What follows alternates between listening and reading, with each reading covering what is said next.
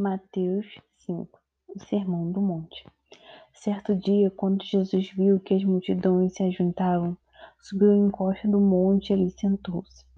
Seus discípulos se reuniram ao redor e ele começou a ensiná-los. As bem-aventuranças. Felizes os pobres de espírito, pois o reino dos céus lhe pertence. Felizes os que choram, pois serão consolados.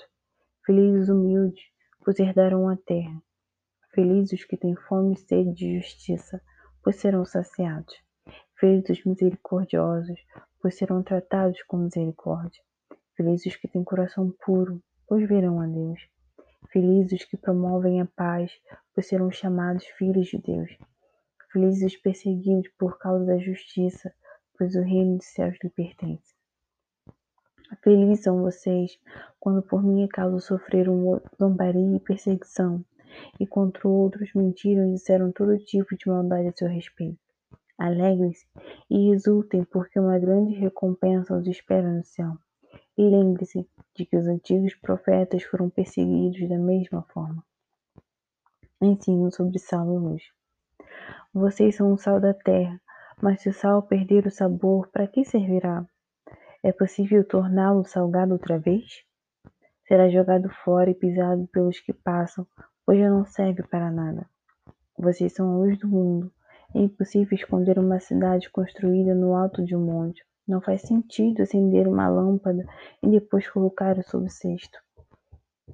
Pelo contrário, ela é colocada no pedestal de onde ilumina todos os que estão na sua casa. Da mesma forma, suas boas obras devem brilhar para que todos os vejam e louvem seu Pai que está no céu. Ensino sobre a lei. Não pensem que eu vi abolir a lei de Moisés ou os escritos dos profetas. Vi cumpri-los. E vos digo a verdade: enquanto o céu e a terra existirem, nem a menor letra ou o menor traço da lei desaparecerá até que todas as coisas se cumpram.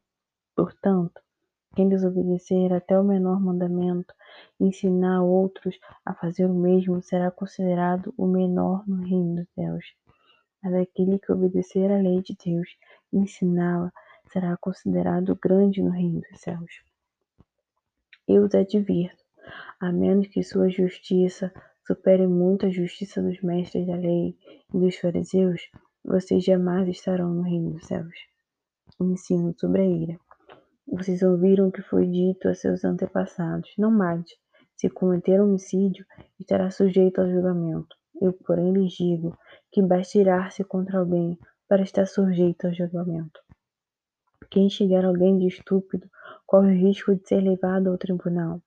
Quem chamar alguém de louco corre o risco de ir parar no inferno de fogo. Portanto, se você estiver apresentando uma oferta no altar do templo e se lembrar de alguém tem algo que alguém tem algo contra você, deixe sua oferta ali no altar. Vá, reconcilie-se com a pessoa, então volte e apresente sua oferta. Quando você e seu adversário estiverem a caminho do tribunal, acertem logo suas diferenças. Do contrário, pode ser que o acusador o entregue ao juiz e o juiz a um oficial, e você seja lançado na prisão. Eu lhe digo a verdade: você não será solto enquanto não tiver pago até o último centavo. Ensino sobre o adultério. Vocês ouviram o que foi dito: não cometa adultério. Eu, porém, lhes digo que quem olhar para uma mulher com cobiça já cometeu adultério com ela em seu coração. Se o olho direito o leva a pecar, arranque-o jogue fora. É melhor perder uma parte do corpo do que ser todo lançado no inferno. E se a mão direita o levar a pecar, corte e jogue fora. É melhor perder uma parte do corpo que ser todo ele lançado no inferno. Ensino sobre o divórcio. Também foi dito: quem se divorciar da esposa deverá conceder-lhe um certificado de divórcio. Eu, porém, lhes digo que quem se divorciar da esposa, exceto por imoralidade, faz cometer adultério. E quem se casar com uma mulher divorciada também comete adultério. Ensino sobre os juramentos e votos.